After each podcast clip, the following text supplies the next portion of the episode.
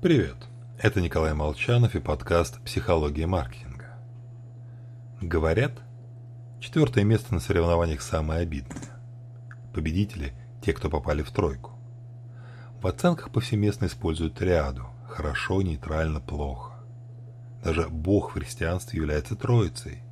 Да и раньше, еще в Древнем Риме, существовало выражение, ну, наверное, прочту его так, «omne trinum est perfectum» – «всякая троица священна». Оглянитесь вокруг и убедитесь, как много всего сгруппировано тройками. От расположения кнопок на телефоне до цветов светофора.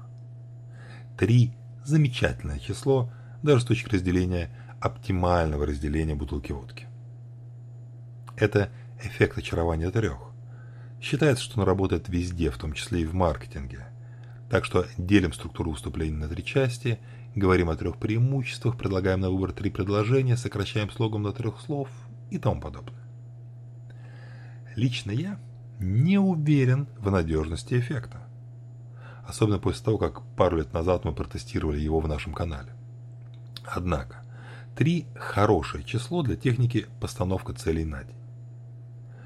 Запланировать одну-две задачи как-то глупо. Кажется, что день будет прожит не с максимальной эффективностью. Но если, и вот эта ошибка встречается значительно чаще, но планировать большое количество дел, то увеличится вероятность чего-то не успеть. А это неприятно.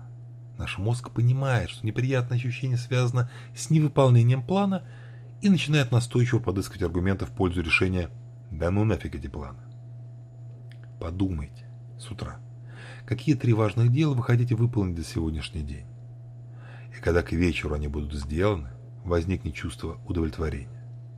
И на следующее утро мы захотим все повторить. Три утренние цели – простой способ поднять свою ежедневную эффективность. Попробуйте. С вами был Николай Молчанов.